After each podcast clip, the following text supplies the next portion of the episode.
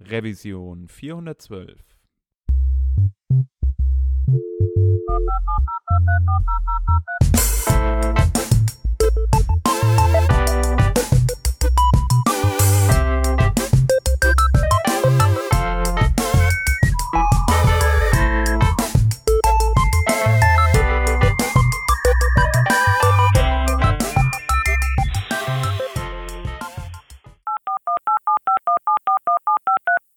Diese Revision von Working Draft wird euch präsentiert vom Jonos Partnerprogramm.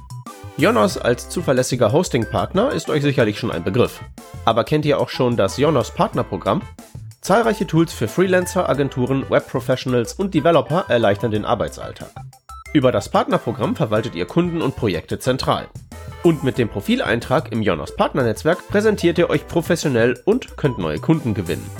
Wenn's mal klemmt, hilft euch der Jonos Expertensupport schnell und unkompliziert. Dazu gibt es exklusive Partnervorteile für viele Produkte. Ihr könnt drei Monate lang kostenlos und unverbindlich testen und bleibt auch danach flexibel mit monatlicher Laufzeit. Lust auf gutes Hosting? Registriere dich unter jonas.de slash workingdraft und überzeuge dich selbst. Hallo und herzlich willkommen zum Working Draft, die Revision 412. Wir sind heute zu dritt. Da ist zum einen der Peter. Moin, moin. Ich bin der Hans und wir haben uns einen Gast dazu geholt und zwar den Tobias Barth. Hi Tobias, grüß dich. Hallo zusammen. Schön, dass du dabei bist. Wir beide haben uns getroffen äh, auf der Konferenz vom Stefan, nämlich auf der ScriptConf in mhm. Linz. Ähm, ich glaube im, im äh, November war das, ne? Ja, ich denke auch. Ja, und äh, wir haben uns so ein bisschen unterhalten und du hast auch erzählt, dass du eigentlich schon seit zig Jahren hier Hörer des Podcasts bist. ja, schon relativ lange. Ehrlich gesagt, ich weiß nicht seit wie vielen Jahren, auch nicht seit Anfang an, aber schon ziemlich von sehr weit am Anfang. Ja, krass. Ähm, genau, und dann haben wir einfach mal so gesprochen, hey, was sind denn eigentlich so die Themen, äh, die bei dir so auf der Platte sind? Was machst du eigentlich? Ähm, und ja, ich, ich fand das natürlich äh, fantastisch. Ich finde es immer cool, Leute zu treffen, äh, die halt uns auch hören irgendwie im, im realen Leben, in Anführungsstrichen. Ja, ob es auf einer Konferenz ist oder irgendwo, ähm, weiß ich nicht, auf einem Meetup oder ähnliches. Das ist schon. Könnte auf jeden cool. Fall sicher sein, dass es zumindest jetzt einer ist, der euch hört. Ja, genau, genau. Immerhin einer hört uns. Also, und äh, genau, und wir haben uns äh, diese, oder wir haben uns dann so ein bisschen ausgetauscht und sind da drauf gekommen, dass du dich gerade recht viel ähm, mit den mit dem Thema ja TypeScript und JavaScript Libraries beschäftigst, also Bibliotheken und wie man sie veröffentlichen kann, aber dazu vielleicht gleich mehr. Vielleicht magst du einfach noch mal so ein bisschen sagen, wer bist du, was machst du, wo kommst du her? Wo wohnst du gerade? Ja, klar, gerne. Also ich bin Tobi, ich bin freiberuflicher, tja, ich glaube, meine Selbstbezeichnung du jour ist äh, Frontend-Engineer. Gerade steht das, glaube ich, in meiner E-Mail-Signatur. Äh, was auch immer das heißt, aber jedenfalls, ähm, ja, bin ich jetzt seit ein paar Jahren äh, eben freiberuflich unterwegs und baue halt hauptsächlich Frontends, aber auch äh, an Node.js-Geschichten rum und so. Und ähm, bin dafür halt immer in Projekten in verschiedenen äh, Firmen bei unterschiedlichen Kunden und so und komme ursprünglich aus Köln. Ähm, da haben wir uns, glaube ich, auch, da habe ich auch den Chat kennengelernt beim Meetup und so. Mhm. Ähm, und im Moment bin ich in München, äh, weil ich da seit August bei Mediamarkt Saturn an dem Online-Shop mitcode. Genau. Cool. Und im, im Zuge deiner Arbeit dort im Projekt hast du dich dann halt auch so, hast du gerade in der Vorbesprechung gesagt, so ein bisschen damit auseinandergesetzt, wie kann man eigentlich äh, so Bibliotheken veröffentlichen, wie kann man die gut entwickeln und ähnliches. Ähm, oder wie bist du auf das Thema ge aufmerksam geworden? Ähm, es ist so, so eine Mischung so ein bisschen. Also ich bin erstens schon, schon vorher, also als ordentlicher äh, JavaScript, da ist man natürlich hauptsächlich mit Tooling beschäftigt und nicht mit Coden, deswegen ähm, äh, habe ich Wie halt das da, gehört. genau. Ähm, und ich habe mich auch schon irgendwie relativ früh in so Webpack-Configs, also als das damals noch bei Webpack 1 irgendwie relativ undokumentiert alles war oder jedenfalls unverständlich dokumentiert, da ein bisschen sehr tief reingenördet und deswegen habe ich da immer schon so mich bisschen mit beschäftigt und äh, so im letzten Sommer, als ich gerade nichts zu tun hatte, habe ich gedacht, was muss ich eigentlich machen, um möglichst optimal, ähm, äh, so ein Setup aufzubauen, ähm, wenn man so Libraries veröffentlichen will. Weil es gibt unheimlich viele Tutorials und, und, und äh, Anleitungen und Konfigurationen für, wenn man Applikationen entwickeln will. Aber mhm. das unterscheidet sich halt ein bisschen, wenn man äh, eine Library veröffentlichen will, die äh, natürlich auch, genau wie eine Application, irgendwie relativ klein sein muss, aber noch ein paar andere Eigenheiten hat. Und dann ja, ich beschlossen, da irgendwie einfach so eine kleine Artikelserie draus zu stricken. Und dann habe ich ähm, eigentlich währenddessen bei meinem jetzigen Kunden eben angefangen. Und da haben wir ähm, halt auch im Prinzip eine Component Library. Also wir haben einmal die Applikation und wir haben aber separat davon ähm, tatsächlich eine Library mit lauter ähm, ja, View Components, also in React.js halt ähm, äh, die genau dieselben Anforderungen erfüllen soll wie der andere Library eigentlich auch. Und ähm, das tut sie so langsam immer mehr, aber ist halt immer noch nicht da, wo wir eigentlich hinwollen. Und deswegen habe ich da auch noch so ein, so ein bisschen ja da so weiter dran rumgeforscht und überlegt und mit den Kollegen auch geguckt, was man da besser machen kann. Ja, also jetzt sagst du es ja schon, es ist eine Component Library, also das ist ja vielleicht so ein ein Ding, was man gerade so im Frontend-Bereich vielleicht öfter mal hat, dass man sagt so, ey, ich schreibe jetzt hier, keine Ahnung, meine Components und die verwende ich immer wieder und vielleicht auch ein anderes Team möchte die verwenden oder ich veröffentliche genau. es sogar auf NPM, dass jetzt irgendjemand äh, damit arbeiten kann. Ähm, und dann ist es ja so, dass das keine, also sozusagen keine App ist, die du auslieferst, die komplett funktioniert, sondern halt nur im Endeffekt einzelne Komponenten, die du irgendwo in anderem Code referenzierst, ne? Richtig. Und da will ich am besten halt auch nicht alle Komponenten mir direkt in meine Applikation reinziehen, sondern genau nur die, die ich auch brauche. Das ist so zum Beispiel eine, eine Anforderung, die man dann doch gerne hätte. Also so Thema Tree Shaking und sowas. Ja, also ich äh, habe auch vor einiger Zeit irgendwie mal angefangen, beispielsweise jetzt auch für ein, für ein Projekt, was der Peter und ich machen, ähm, gemeinschaftlich so eine Applikation aufzubauen. Die hatte dann, hat dann auch noch äh, TypeScript irgendwie mit dabei und wir haben dann schnell festgestellt, dass es so ein paar Komponenten gibt, die könnten wir an anderer Stelle vielleicht wieder benutzen. Mhm. Und äh, haben dann eine Library rausgelöst. So, jetzt habe ich natürlich mich da ähm, auch jetzt im Verga am vergangenen Wochenende mal wieder hingesetzt und unheimlich viel Zeit damit verloren, äh, so diese, diese Library irgendwie so an den Start zu bekommen, dass ich die lokal entwickeln kann, so und äh, dass sie aber auch funktioniert, wenn ich sie ähm, publishe. So, jetzt habe ich es aber immer noch nicht hinbekommen, das 100% richtig zu machen. Vielleicht hast du ja den Weg. Also wie fängt man am besten an mit so einer Library, wenn man die aufsetzt? Welches Tooling braucht man? Ähm, ja, so von, von der Seite, wenn es jetzt rein erstmal um eine Frontend-Library äh, geht, Node.js mhm. kann man vielleicht dann auch auf dem Weg noch behandeln, so. Ja, und auch so ein bisschen vielleicht so, das, so die äh, konzeptionelle Abgrenzung. Also, was ist so die richtige Granularität, ab der man, also über die wir so sprechen? Also, einzelne Komponenten oder Komponentensammlungen oder irgendwie so eine Toolsammlung, sowas Low-Dash-artiges. Also, mhm. mit was fängt man überhaupt an, bevor wir jetzt um das äh, Wie uns kümmern? Hm, tja, also, ich meine, das ist natürlich irgendwie Schritt eins, du musst ja äh, deine Library erstmal schreiben. So.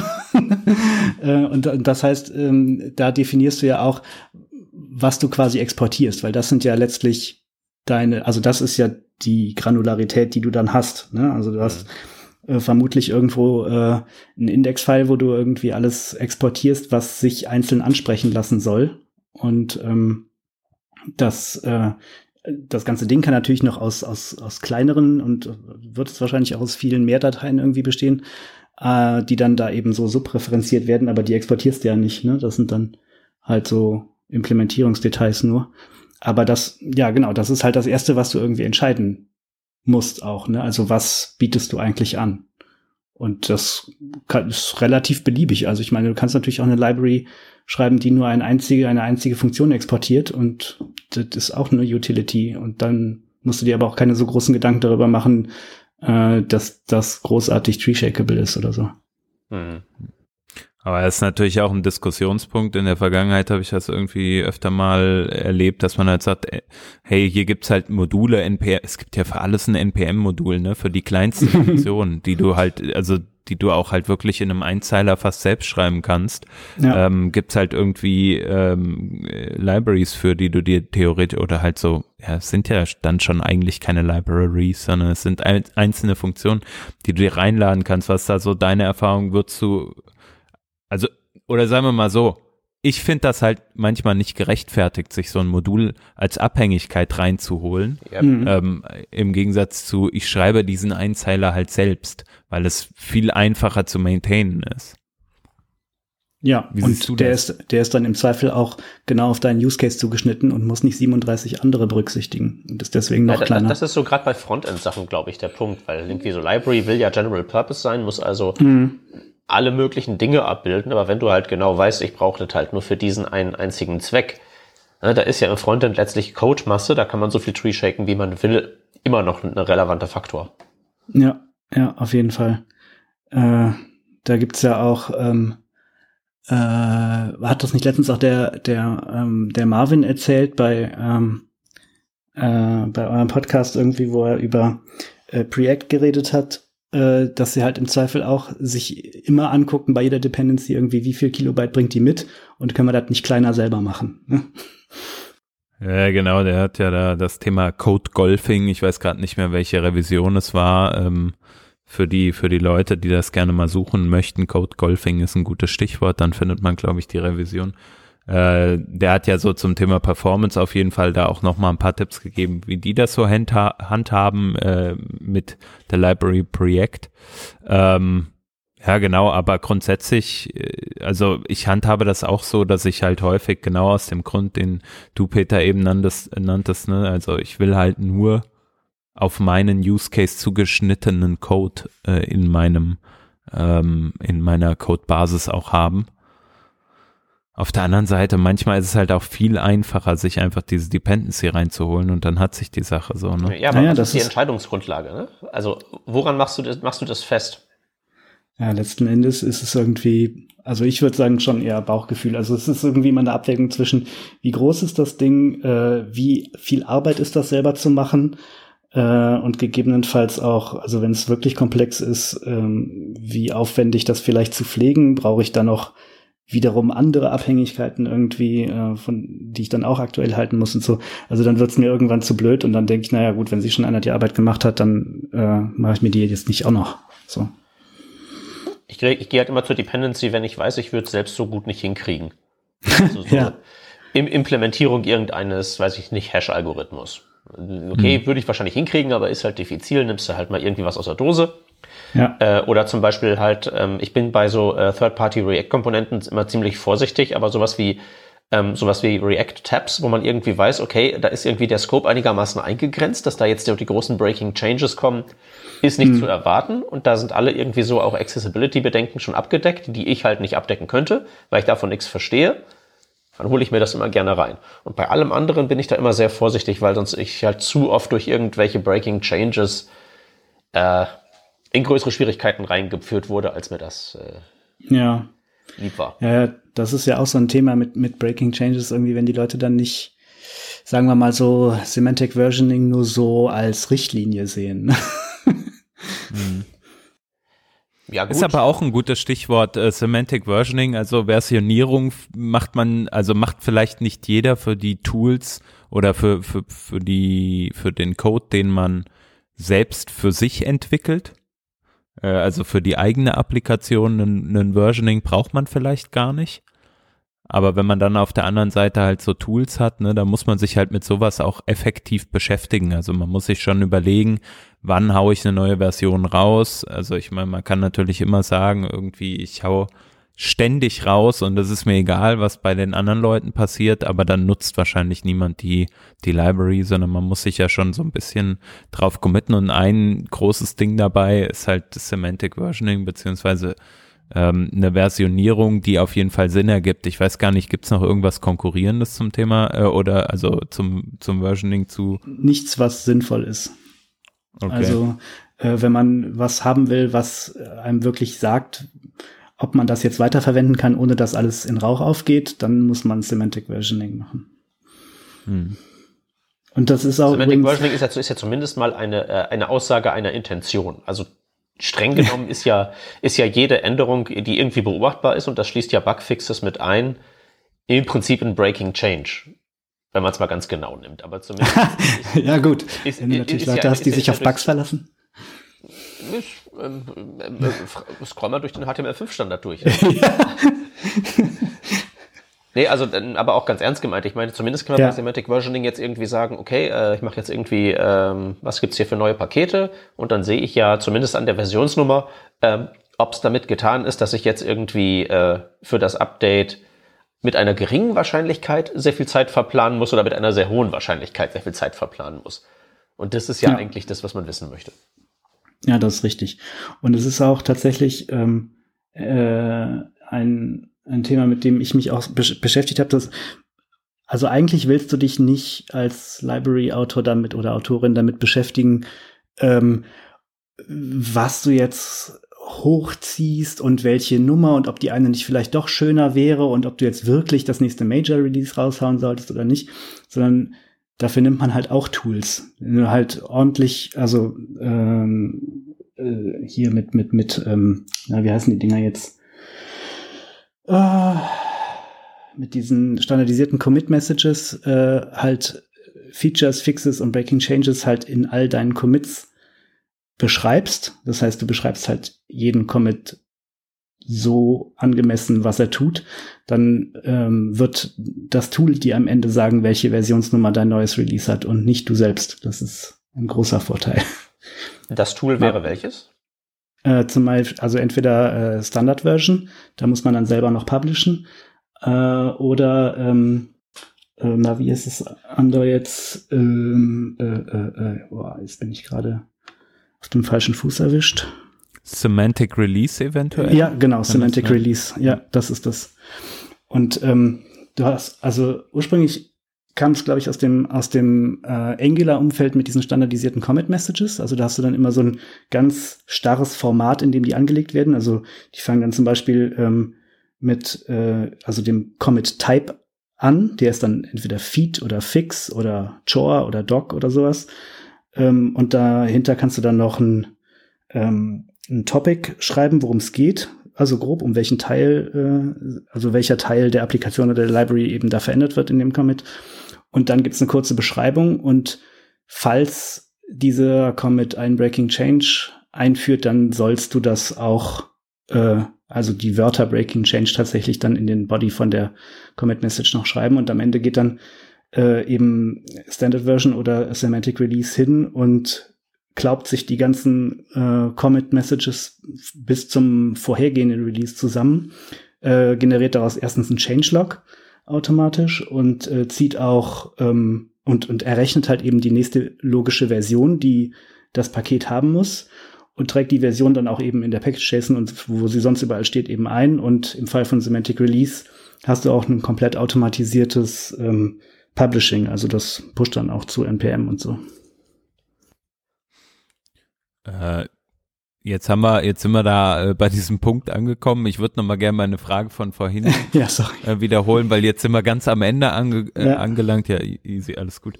Aber der Prozess fängt ja viel früher an. Ne? Also erstmal muss man sich ja mal überlegen, so, äh, du hast es ja schon gesagt, wohin oder für was möchte man publishen? So, welche genau. Granularität haben wir, haben wir drüber gesprochen, ist eventuell sinnig für so eine Library? Ähm, wo fange ich denn an, wenn es zum Beispiel um das Thema Compiling geht? Also ich schreibe jetzt irgendwie modernes JavaScript, mhm. äh, vielleicht sogar TypeScript ähm, und möchte dann, dass aber die ganze Welt, äh, egal in welcher JavaScript-Version die unterwegs sind, meine Library nutzen kann. Was muss ich dafür tun, dass ich jetzt eine Library am Ende shippen kann, die all das enthält, was ähm, zum Beispiel für, für Leute, die das per NPM installieren, ähm, ja notwendig ist. Also ich würde sagen, das Allereinfachste, was man machen kann, völlig egal ob JavaScript oder TypeScript, ist äh, Library-Coden, Babel drüber werfen und dann zu NPM pushen. Also selbst wenn man lauter andere Bequemlichkeiten nicht haben will, aber mit den drei Steps kriegt man, da kriegt man das meiste eigentlich schon hin. Okay, ähm, aber was, äh, was genau pushe ich denn jetzt zu NPM? Ja, genau. Das, was aus deinem, äh, aus deiner Babel-Config rausfällt. Äh, und ich würde halt sagen, ähm, äh, äh es gibt auch, ich habe da tatsächlich äh, auch einen der Artikel drüber geschrieben, ob man überhaupt äh, einen Bundler braucht zum Beispiel. Ne? Also ob ich wirklich ähm, am Ende, also was ich eigentlich an Output-Files brauche, die ich dann genau wie du sagst, eben dann äh, zu NPM pushe. Und in vielen Fällen würde ich sagen, braucht man eben keinen, sondern du transpilierst das Zeug mit Babel, hast lauter einzelne Files, ähm, äh, ein Index-File halt eben, auf das du zeigst in deinem Module-Field in der Package.json und fertig ist die Laube. Also äh, Bundler jetzt in Abgrenzung zu sowas wie Babel und TypeScript, was ja mehr so Compiler ist. Babel, Bundler wäre sowas wie Webpack, was irgendwie mehr so ein Applikationstool dann wäre, richtig? Genau, oder auch Rollup, was auch eher ein Library-Tool ist. Ähm, aber, also so, ähm, die, ich glaube, die sind ja auch so von der Selbstbezeichnung her wendet sich ja Rollup auch eher an Bibliotheksautorinnen als, als Webpack. Aber genau, solche Sachen, ne, die halt eben einen Haufen von Files nehmen und da irgendwie ein großes draus machen, sagen wir mal, oder wenige große. Okay. Und das ist halt, das ist halt sinnvoll, wenn du äh, eben eine Applikation hast, weil da willst du halt nicht 137 ähm, Script-Tags vielleicht haben in deinem HTML. Aber für Libraries ist es halt oft überhaupt gar nicht nötig. Mhm. Also das heißt ähm, beispielsweise, wenn ich jetzt so, du sagtest es vorhin schon, eine Komponenten-Library habe, äh, dann habe ich ja irgendwo meine Index-Datei, vielleicht habe ich da alle Exports auch drin liegen, wenn ich das möchte. Genau. Ähm, mhm. So, und jetzt transpiliere ich die mit, mit Babel, habe dann meine einzelnen Files parallel, da, also irgendwie in einem, in einem Bildverzeichnis beispielsweise liegen. Ähm, genau. Gibt es dann irgendwie so ein Recommended Set an Babel Presets, was man verwenden sollte, um sowas zu kompilieren, oder kommt das ganz stark auch auf den Inhalt an? Ja, das wollte ich nämlich auch gerade fragen, weil äh, jetzt haben wir so gesagt, ja, natürlich schicken wir da Babel drüber, mhm. aber wir wissen ja als Autoren der Library noch gar nicht, in welchem Kontext das jetzt eingesetzt wird. Wenn das jetzt jemand irgendwie nur verwenden möchte für äh, neueste Chrome-Version und alles, wäre das ja eigentlich nicht nötig. Und dann machen wir ja bloß das äh, am Ende entstehende Bundle, wenn diese Person ihr Webpack anwirft, unnötig groß, oder? Ja, das stimmt, aber das kannst du halt nicht wissen. Also manche Dinge musst du halt mit leben, dass du das nicht wissen kannst. Und das heißt, du musst am Ende auch äh, ähm, als, also ich meine, natürlich ist eine Möglichkeit, du transpilierst einfach nichts, äh, aber damit äh, treten sich deine User wahrscheinlich mehr Probleme ein als äh, andersrum und ähm, weil halt niemand seine Node-Modules komplett. Das ist das Erste, was jeder macht in seiner Applikation, Node-Modules ausschließen vom äh, Babel transpilieren. Ja. Und ähm, äh, das äh, gibt zwar Ausnahmen, wir haben bei uns in der Applikation auch, äh, ich glaube, ein oder zwei Abhängigkeiten, die wir tatsächlich explizit dann wieder whitelisten und doch äh, transpilieren, weil, weil sie sonst einfach viel zu groß wären. Ähm, aber ansonsten ist das halt ähm, eher eine, keine so super Idee. Deswegen musste halt als, als Library-Autor dann äh, dann auch so ein bisschen so eine Abwägung machen. Muss halt in deine README reinschreiben, was du unterstützt. Und wenn du sagst, ja, hier gibt's aber halt nur, äh, sagen wir mal, Sachen, die äh, halt moderne Evergreen-Browser irgendwie verstehen, dann wissen deine User auch, okay, da muss ich das gegebenenfalls für meinen IE11 doch nochmal transpilieren. Oder du sagst, nee, meine Library unterstützt aber explizit noch Internet Explorer, dann musst du halt alles ein bisschen transpilieren. Du kannst auch hingehen und mehrere Bundles äh, oder mehrere Outputs irgendwie generieren. Hast du irgendwie ein nur leicht von Babel angehauchtes, äh, aus einzelnen Files bestehendes etwas und ein richtig fett runter transpiliertes Bundle für, für Internet Explorer. Dann müssen, müssen die User halt sehen, was sie davon benutzen. Ja, also zum Thema mehrere Deliverables wollte ich eigentlich so ein bisschen hin. Ich habe das mit so einer äh, Utility Library hier im Warhol-Projekt auch, mit so mhm allgemeinen Funktionen, die einfach irgendwelche Daten transformieren und das soll sowohl in Node irgendwie funktionieren als auch im Frontend. Ähm, und im Frontend interessiert mich ja Tree Shaking ziemlich sehr, während mir das in Node jetzt nicht so wichtig ist. Mhm. Also will ich ja irgendwie äh, sowohl Node-Module haben mit, mit, mit, dem, mit dem althergebrachten Require mhm. äh, und nicht ECMAScript-Module, aber andererseits fürs Frontend auch ECMAScript-Module, also irgendwie so mehrere Sachen, die aus einem Modul rausfallen. Ja. Und das tatsächlich alles so zurecht zu konfigurieren, ist ja, wenn man nicht weiß, wonach man suchen muss, gar nicht mal so trivial. ja, das stimmt. Und äh, tatsächlich geht es dann auch nur mit ja mit mehreren Configs oder mit Konfigurationen, die äh, ich weiß gar nicht, wie es bei Babel ist, ob man da auch kann man da auch eine Funktion als als Config machen, also eine Funktion, die dann die Config rausgibt, weil dann könnte man dem, also quasi den Bildkommandos irgendwelche Argumente mitgeben und sagen, okay, und jetzt einmal für Node und einmal für Browser und so weiter. Aber äh, du hast völlig recht, also gerade wenn man Node und Frontend haben will, dann sollte man auf jeden Fall mehrere Transpilate haben. Weil das mit den ES-Modulen in Node ist halt immer noch Pain eher. Mhm.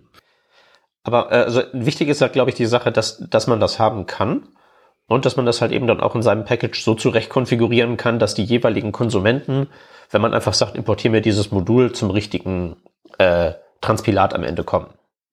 Genau, ja. Ähm, und dann äh, ja, muss man die halt irgendwie ordentlich benennen und seinen Usern sagen, wie man da dran kommt auch, ne? Also, weil irgendwas müssen sie ja importieren und wenn sie einfach import blah from library, dann kriegen sie halt dein das, was unter deinem Module Key liegt, im Zweifel. Und das ist dann eher nicht das, was für Node geeignet ist. Ja, genau. Node würde doch aufs Main gehen, aufs Main-Feld und nicht auf Module, richtig? Ja, so leicht ist das leider nicht. äh, das kommt, glaube ich, so ein bisschen drauf an. Wobei, nee, Node würde tatsächlich aufs Main-Field gehen. Ja. Das also so sieht's halt bei mir in meiner entsprechenden, in meiner Library, von der ich gerade sprach, aus. Da habe ich ja. äh, Main für Node, Module für einen Browser und Types für die TypeScript-Definition, die das in meinem Fall halt ja. richtig bunt machen. So dass im Prinzip eine Library da existiert, aber letztlich drei ähm, Transpilat-Artefakte mhm. äh, da zum Konsumieren bereit liegen, die man halt eben da durch diese verschiedenen Felder in der Package JSON an den richtigen, in den richtigen Kanal schiebt, auf das ja. das alles funktionieren möge. Ja, das ähm, könnte tatsächlich auch, äh, auch sein, jetzt wo du es äh, sagst, äh, dass das Node äh, einfach Module komplett ignoriert. Ich glaube, ja, das ist so. Ja, also ähm, at time of recording. Ja, ja, natürlich. Aber äh, das ist halt wirklich alles ausgesprochen schwierig rauszufinden und zum Funktionieren zu bringen, wenn man da wirklich von Null anfängt, weil es ist ja auch jetzt, ähm, was du jetzt vorhin gesagt hast, ähm, okay, schiebst durch Babel und dann kann das ja importiert werden das ist ja gar nicht mal so offensichtlich, dass das jetzt der richtige Weg ist. Man könnte ja auch sagen, ich publiziere hier einfach meine Sources. Ja, ja, könnte, äh, könnte man sagen. Aber wie, deswegen ist es ja auch nicht äh, der Weisheit letzter Schluss. Es ist nur das, was, äh, was ich irgendwie, was meine Meinung dazu ist, ist halt äh, einiger, also eine Entscheidung darüber treffen, was deine Zielengines sind, dann das durch Bubble jagen und äh, äh, als einzelne Files, äh, Files äh, in IS-Modulen bereitstellen, ist irgendwie, wäre so meine Variante, jedenfalls für alles, was Frontend ist.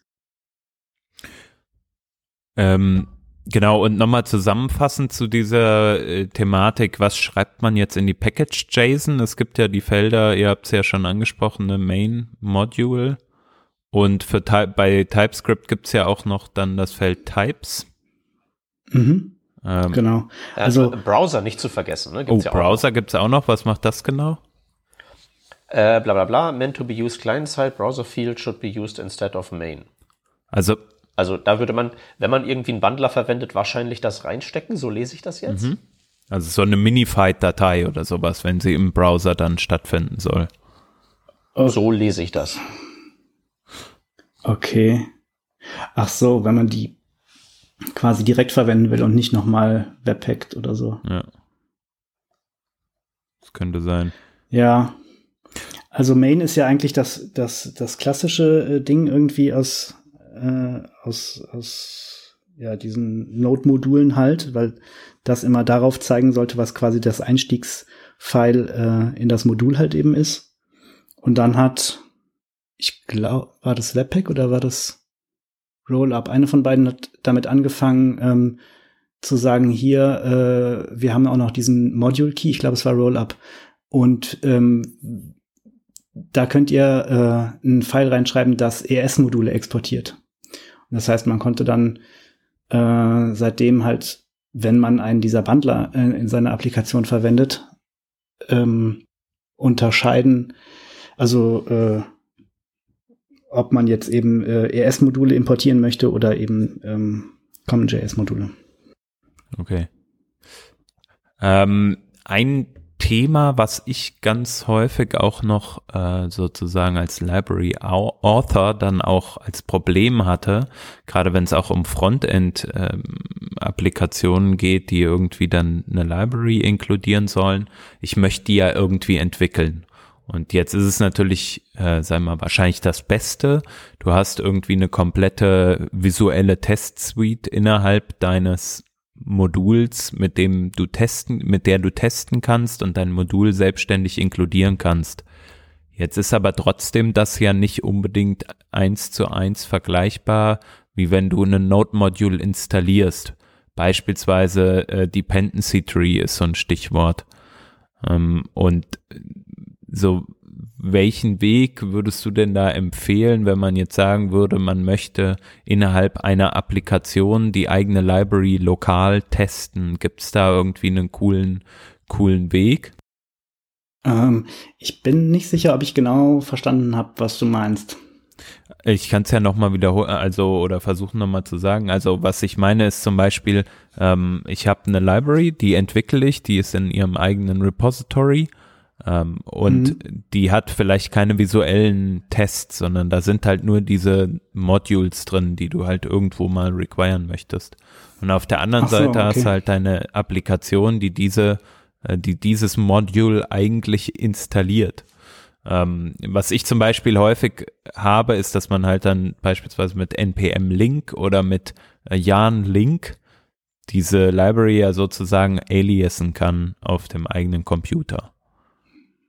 Ja, äh, sowas machen wir übrigens auch ähm, jetzt in dem Projekt, wo ich gerade bin, mhm. weil ähm, da auch äh, praktisch die, also wir haben die Component Library auch mit mit Jan Link halt eben lokal beim Entwickeln verweist die halt einfach auf äh, auf das Verzeichnis nebenan, wo halt eben die Library liegt äh, und ähm, äh, und auf dem ähm, ja, wenn das dann halt eben in der äh, ähm, Bildchain gebaut wird, richtig dann und, und ähm, gepublished wird, dann wird halt diese Dependency ersetzt durch das tatsächliche Paket. So und nicht, dann steht da nicht mehr Link drin.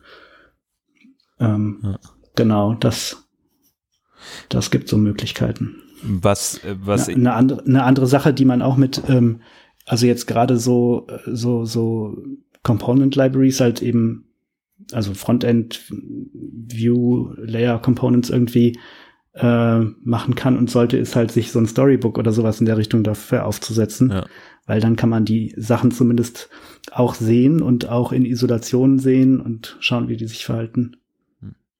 Wie ist denn das mit äh, Dependencies? Also eine Sache, die mir auch öfter mal aufgefallen ist, ist halt sowas, wenn ich zum Beispiel irgendwie ein Frontend-Modul entwickle, sagen wir mal ein React, eine React-Komponente, dann habe ich natürlich in meinem, in meiner Applikation einen React drin. So, das ist meine Dependency. Ich sage mhm. npm install, save, React an der, an der einen Stelle in meiner Applikation.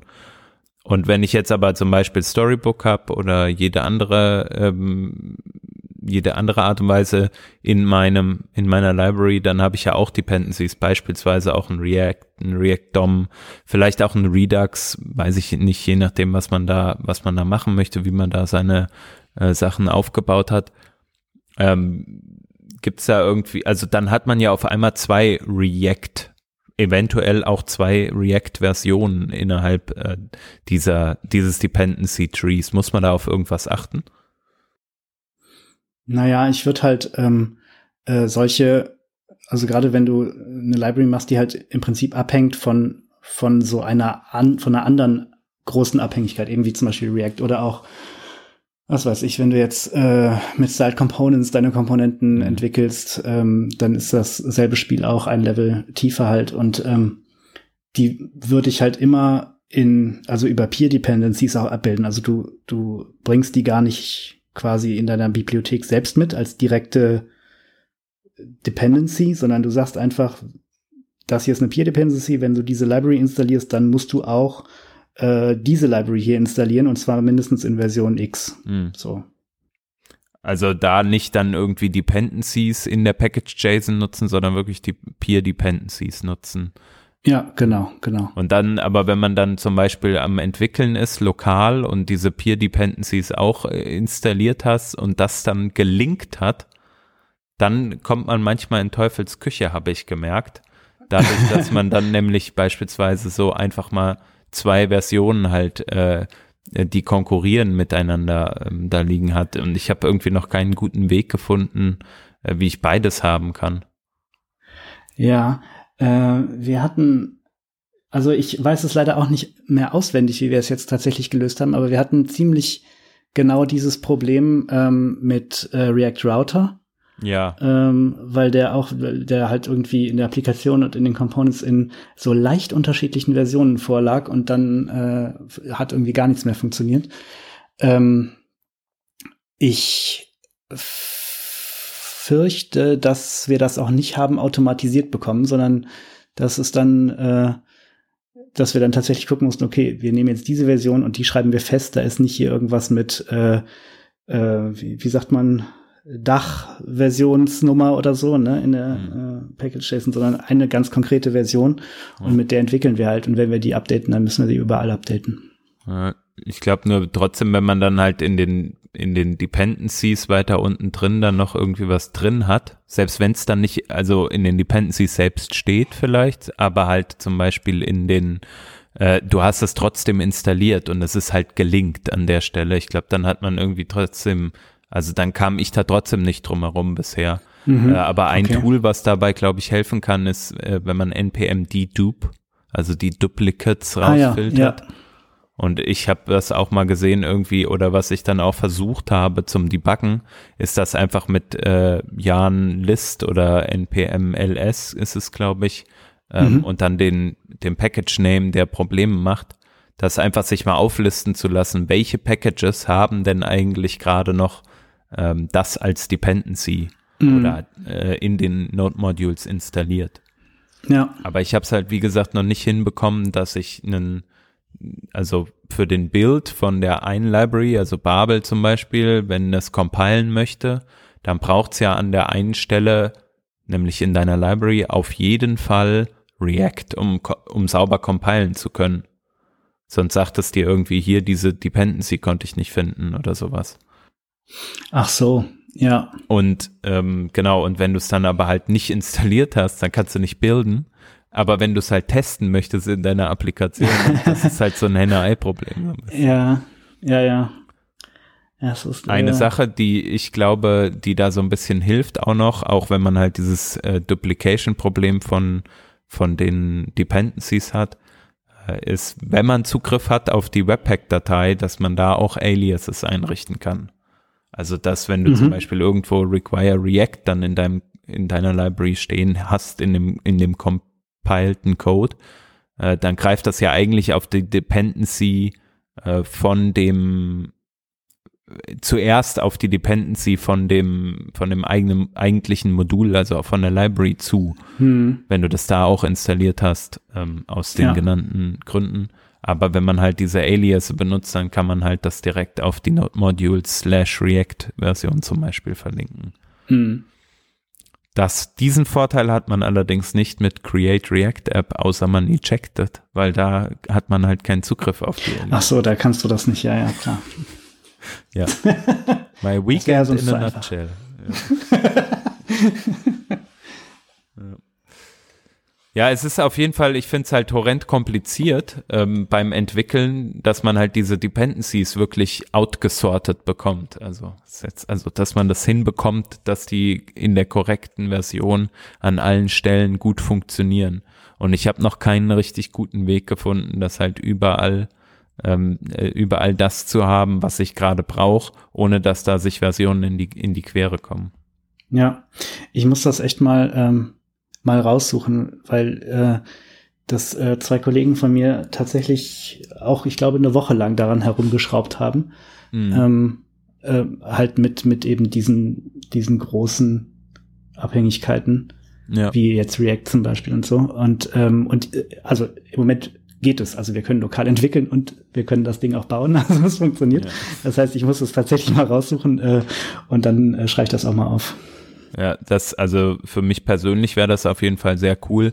Äh, ich habe auch dazu halt nichts Richtiges gefunden. Ähm, es ist halt ein sehr detailliertes Problem, aber ich kann mir vorstellen, dass einige ja. Leute dieses Problem halt haben. Ähm, und ich habe keinen guten Artikel dazu gefunden. Ja, und das habe ich halt äh, auch festgestellt. Also das, das gilt für ganz viele Sachen, die halt eher Libraries betreffen und weniger äh, Applikationen, dass es hm. kaum gute Artikel dazu gibt ich glaube, es gibt halt gar nicht so viele Library Authors. Also nicht so viele Leute schreiben halt irgendwie eine Komponenten-Library, sondern die meisten nutzen höchstens eine von ja. irgendwo. Naja, und die, die das dann mal einmal äh, für sich zurechtgebastelt haben, die dokumentieren das dann halt nicht so, dass man es findet irgendwie. Ne? Also ja. ja. Aber ja, deswegen probiere ich mich ja da dran. Ja. Ja, ich finde das super. ähm, ich glaube auch, dass gerade in Teams äh, halt häufiger dieses Problem vorherrscht. Also in größeren Teams, aber dass man halt auch geneigt ist, so, so meine Erfahrung irgendwie, in Teams löst man halt dann die Sachen und jetzt mhm. dokumentiert man aber nicht als Team unbedingt, außer die Company sagt halt hier, ihr müsst auch mal Blogartikel schreiben. Äh, da dokumentiert man nicht unbedingt das, was jetzt das Finding da ist. Also ich finde, ähm, ja, und deswegen gehen vielleicht solche Sachen eher unter. Ja, ja, das kann gut sein. Vielleicht weiß ja noch äh, ein irgendjemand äh, von der Hörerschaft ähm, etwas zu diesem Thema und hat da vielleicht ansonsten auch noch einen guten Artikel. Und äh, Tobias, deinen Artikel werden wir ja auf jeden Fall in dem Kontext hoffentlich äh, noch verlinken können bald. Ja, klar. So, und jetzt hat man sich halt dann überlegt, okay, ich habe das Ding programmiert, ich konnte es lokal testen. Ähm, und ich weiß eigentlich jetzt auch, dass es läuft. Aber es gibt ja auch noch so ein paar Sachen, also du hast ja auch mal in den Notizen aufgeschrieben, ne, so ähm, Linting und Testing ist vielleicht auch noch ein Thema. Ja, also ähm, ich glaube gerade, wenn man irgendwie eine, eine Library jetzt nicht nur für sich oder seine direkten Kollegen schreibt, sondern tatsächlich vorhat, so eine richtige Open Source Library irgendwie daraus zu machen, ähm, wo man vielleicht auch sogar mal mit, mit äh, Beiträgen von anderen Leuten irgendwie zu tun haben möchte und so, ist das Wichtigste, so viel wie möglich wegzuautomatisieren, womit, worum man sich nicht mehr kümmern braucht dann. Ne? Also und ich finde halt äh, gerade Linting und und äh, äh, Prettier und so etwas, das gehört halt äh, da zum zum absoluten Muss, weil niemand möchte mehr heutzutage äh, Code-Reviews machen und sagen, übrigens, ähm, wir benutzen aber Tabs und äh, außerdem gehört die Klammer in die Zeile und so. Und deswegen muss das irgendwie alles einmal konfiguriert werden, so wie man das gerne haben will. Und dann sagt man halt in seiner Contributing MD, pass mal auf, äh, du äh, installierst jetzt dein Editor-Plugin und dann kannst du auch mitmachen. Hm. Ja, also das Thema Linting ist ja auch echt früher super präsent gewesen immer, ne? Aber mittlerweile ist es halt durch die Tools einfach so easy, äh, gleichförmigen Code zu erzeugen. Ja, ja.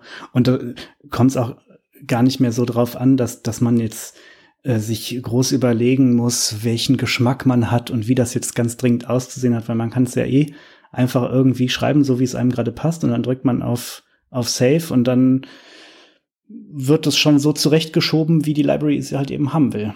Und da muss man sich auch nicht sieben, also jedenfalls in den allermeisten Fällen nicht mal noch, noch eigene Rulesets oder sowas überlegen. Man nimmt einfach irgendwelche vorgefertigten Presets und die decken schon in der Regel das meiste ab. Es sei denn, man hat wirklich ähm, irgendwelche Besonderheiten, wo es einem dann doch wichtig ist, dass jetzt das so und so passieren muss. Da muss man halt eine Rule anpassen, aber ansonsten ist das echt nett heutzutage, finde ich.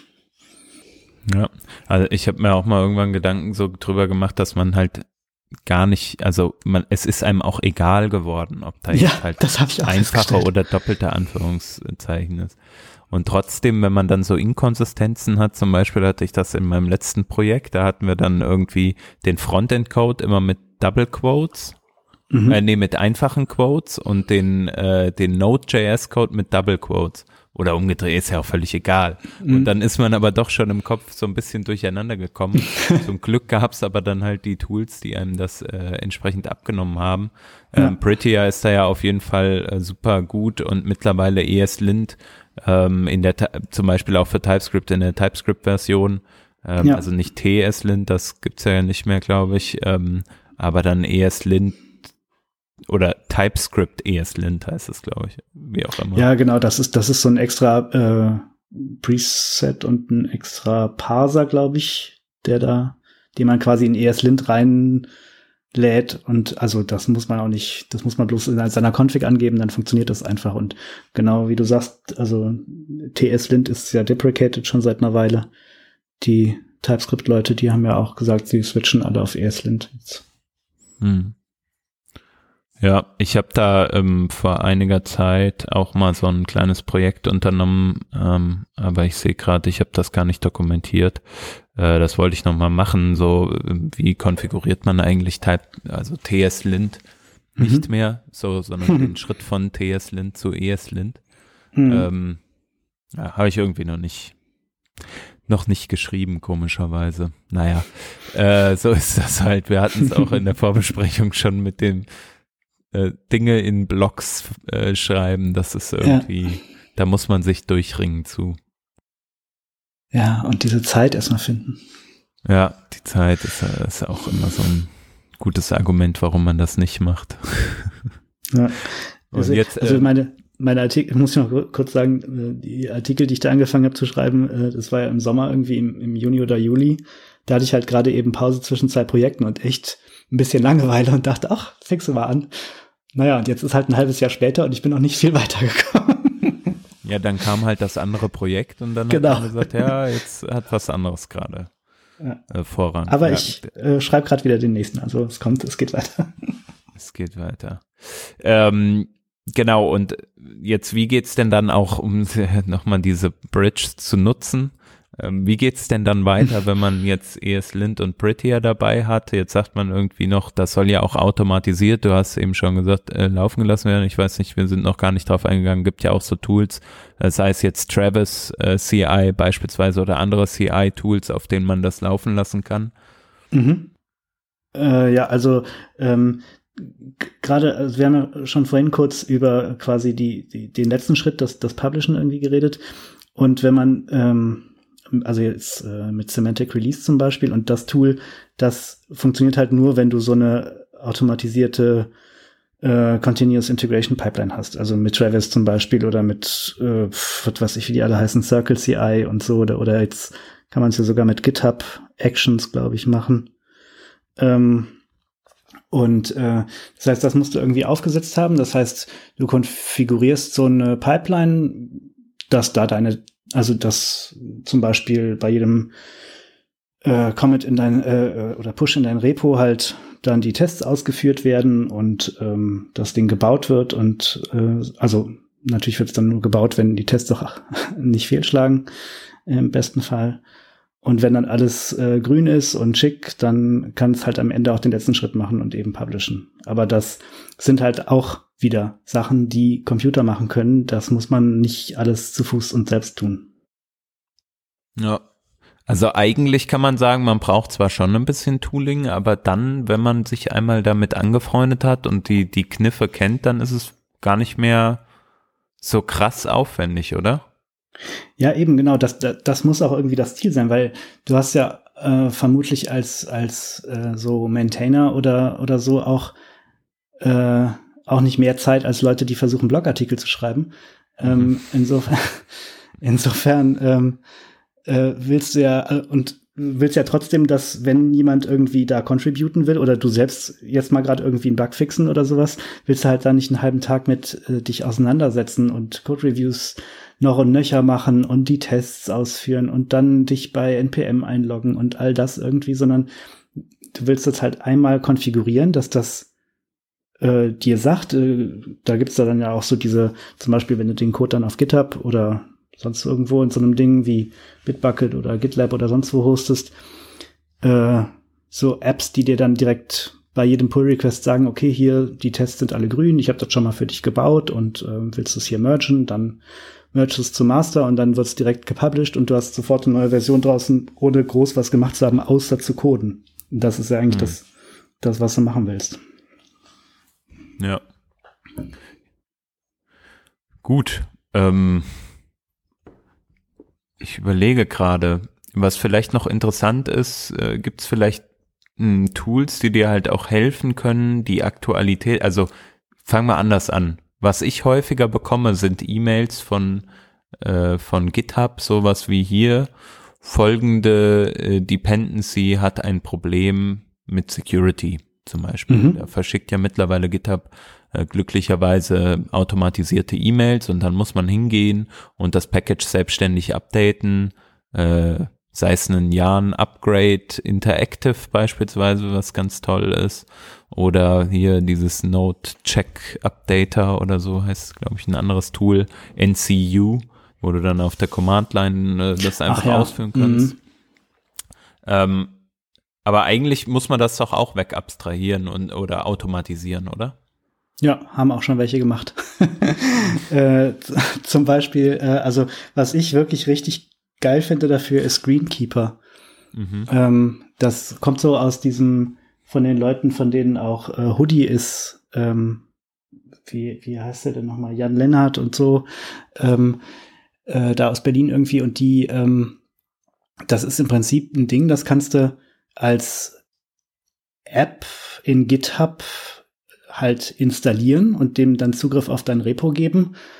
Und das ähm, sitzt, also sie beschreiben es selber so, als wir sitzen im Prinzip zwischen dem NPM-Repository und deinem Code und wir gucken jedes Mal, wenn sich irgendeine äh, Dependency von dir updatet, egal was für ein Update, dann ähm, checken wir deinen Code aus, ähm, updaten diese Dependency auf die neueste Version, gucken, ob noch alle Tests laufen, äh, ob die noch grün sind äh, und machen dann automatisierten Pull-Request in deinem Repo auf. Und dann kriegst du halt eine Nachricht, da steht dann irgendwie, ja, der Greenkeeper-Bot äh, hat hier Dependency XY abgedatet. Ähm, es sieht auch alles gut aus, die Tests sind grün, es läuft alles. Wenn du möchtest, kannst du einfach mergen. Und dann musst du halt eben nicht auf der Kommandozeilen oder sonst wo irgendwelche äh, Jahren Upgrades machen, sondern du sagst einfach nur Merge und dann ist es fertig. Ähm, und äh, selbst wenn die, wenn Greenkeeper halt irgendwie einen Fehler feststellt, also irgendwas hat nicht funktioniert, irgendwas ist zum Beispiel auch, ähm, also es ist halt außerhalb deines definierten Versionsranges, der für das betreffende Paket in deiner Package.json steht oder so, äh, oder irgendwie ein, ein Test äh, wird plötzlich rot durch dieses Upgrade oder würde rot, wenn du es den updaten würdest, dann wird er trotzdem den äh, PR aufmachen und sagen, hier, da ist folgendes Problem, schaust dir mal an.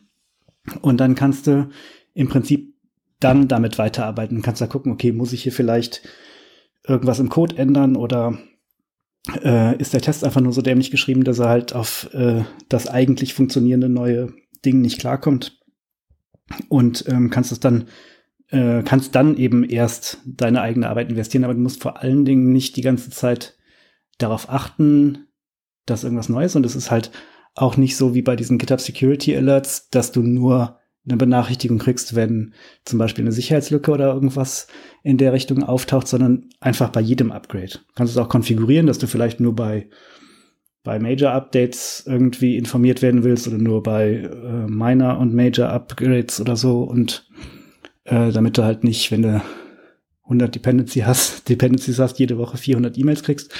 Ähm, so, aber das, das kann man halt einigermaßen konfigurieren und das bettet sich halt auch in diese ganze ja, äh, Continuous Integration Pipeline so relativ smooth ein. Mhm. Mittlerweile gibt's auch tatsächlich, äh, also es gibt noch ein zweites Tool, äh, das hat GitHub mittlerweile gekauft. Wie hieß das denn nochmal? Äh, das habe ich gerade vergessen. Ich kenne noch Dependabot, glaube ich. Genau, genau. Das ist das, was, das war früher ein eigenes halt ein, irgendeine andere, irgendeine andere Firma, die das halt gemacht hat, aber die sind mittlerweile mhm. gekauft worden von GitHub und die werden auch, das wird so Schritt für Schritt auch in GitHub so integriert.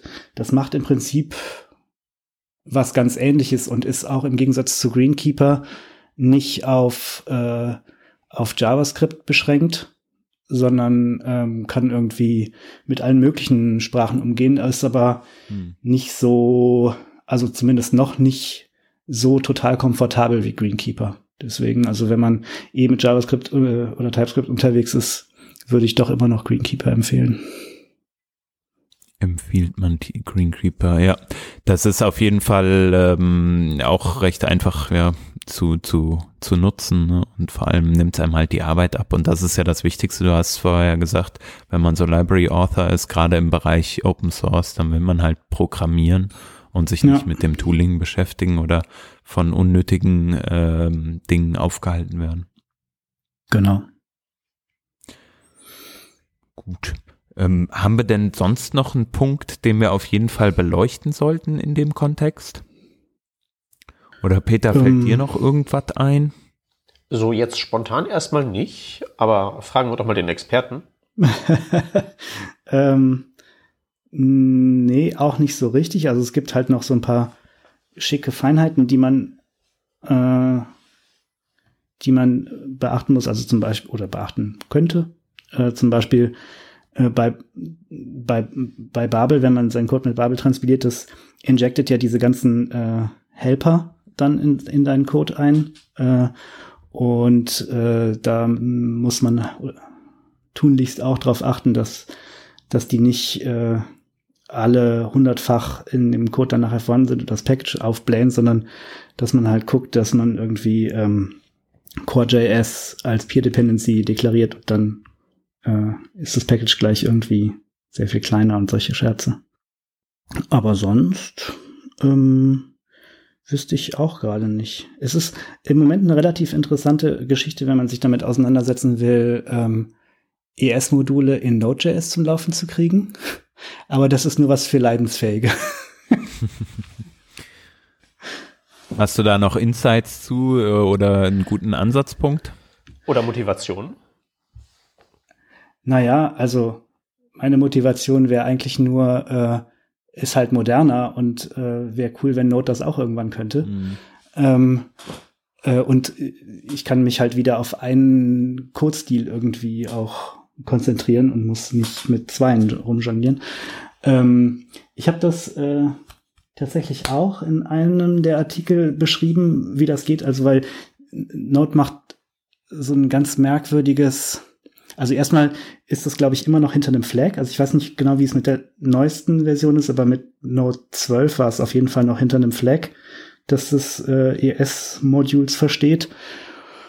Und dann muss dann ähm, machen sie so ein ganz merkwürdiges Lookup. Du hast, es wird so ein zusätzlicher Key in der Package.json eingeführt, der heißt Type, was besonders geil ist, weil wir ja schon Types haben. Ähm, und ähm, wenn dieser Type auf Module gestellt wird, dann interpretiert Node, wenn du es mit diesem äh, ES-Flag startest, jede .js-Datei als ES-Modul. Und äh, wenn du dann noch CommonJS-Module hast, dann musst du die explizit äh, CJS nennen.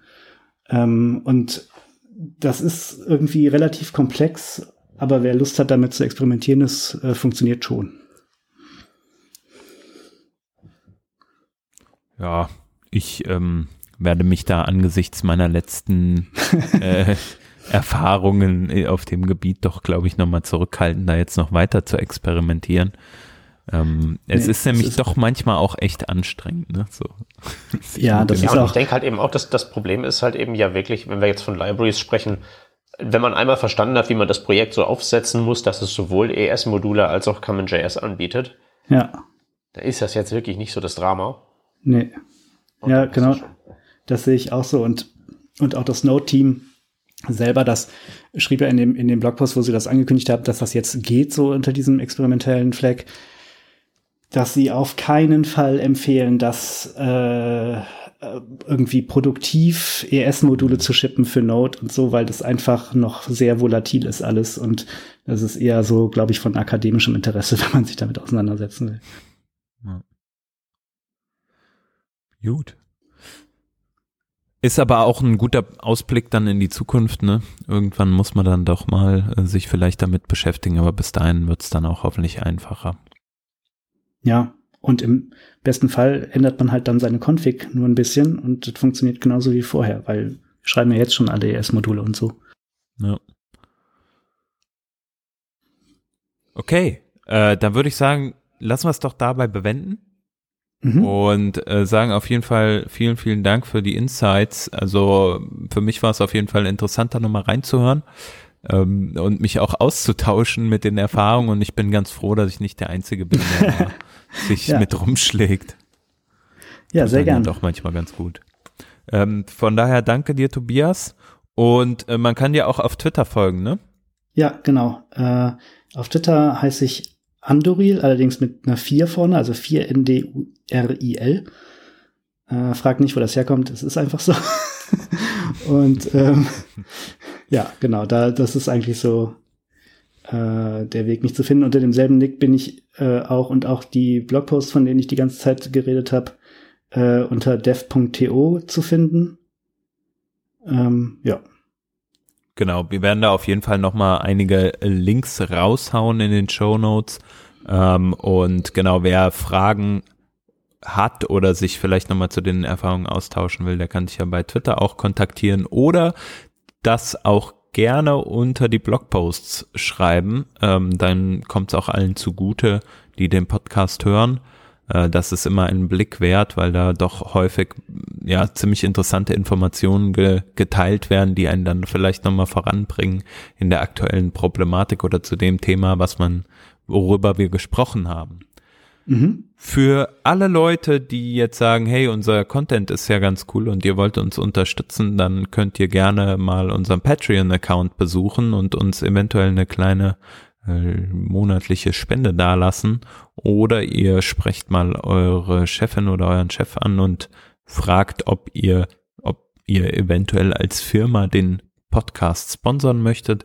Alle Infos dazu gibt's per E-Mail, entweder sponsoring at workingdraft.de oder comments at workingdraft.de. Das ist wahrscheinlich die einfachere E-Mail-Adresse.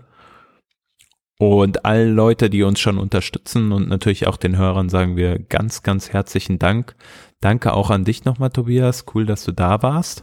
Sehr gern, danke für die Einladung. Ähm, wir hoffen, du bleibst weiterhin so treuer Hörer und ähm, kommst hoffentlich ähm, bald nochmal wieder hier in den Podcast mit einem, äh, mit bestimmt einem nächsten sehr spannenden Thema. Ja, wenn ich und, wieder Urlaub habe. Äh, ja, genau, dann setzt man sich ja wieder mit den neuen Themen auseinander. Ansonsten bleibt nur noch anzukündigen, in der nächsten Revision wird die Vanessa Böhner mal wieder am Start sein und wir werden über das Thema Svelte.js oder Svelte.js sprechen. Äh, ein Framework, was eventuell zukunftsfähig ist. wir werden es hören in der nächsten Revision. Danke fürs Zuhören und allen noch einen wundervollen Tag. Tschüss. Tschüssi. Ciao.